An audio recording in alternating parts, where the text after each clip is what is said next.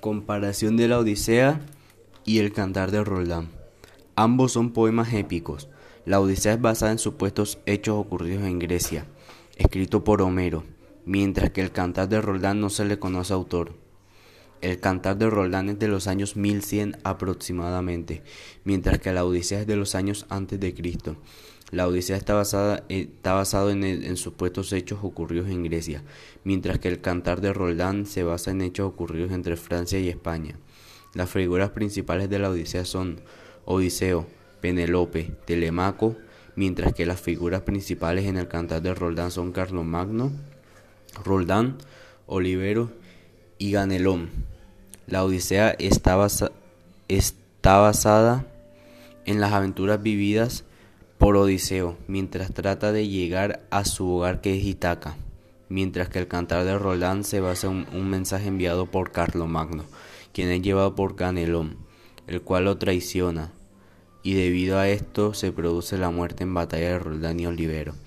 En la Odisea, Odiseo demora 10 años retenido en la isla Calipso, debido al, al odio que le tiene Poseidón y logra salir después de la intervención de Zeus para que Poseidón dejara a Odiseo libre.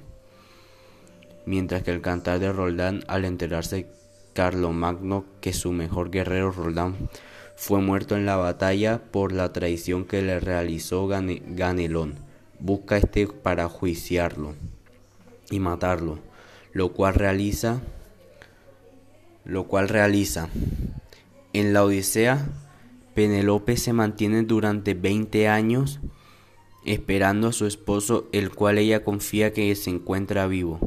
Mientras tanto, mantiene a sus pretendientes alejados de ella por medio de un plazo que consiste en esperar mientras que demore en tejer una prenda para su padre.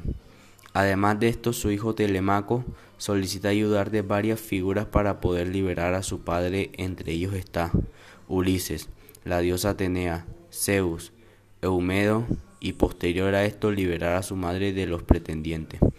Mientras que el cantar de Roldán, por la confianza que, tiene Roldán y Oliveros en el supuesto mensaje enviado por Carlomagno, el cual fue cambiado por Ganelón, decide solicitar pocos hombres y ubicarse en la retaguardia, los cuales los lleva a la derrota en batalla contra los sarracenos.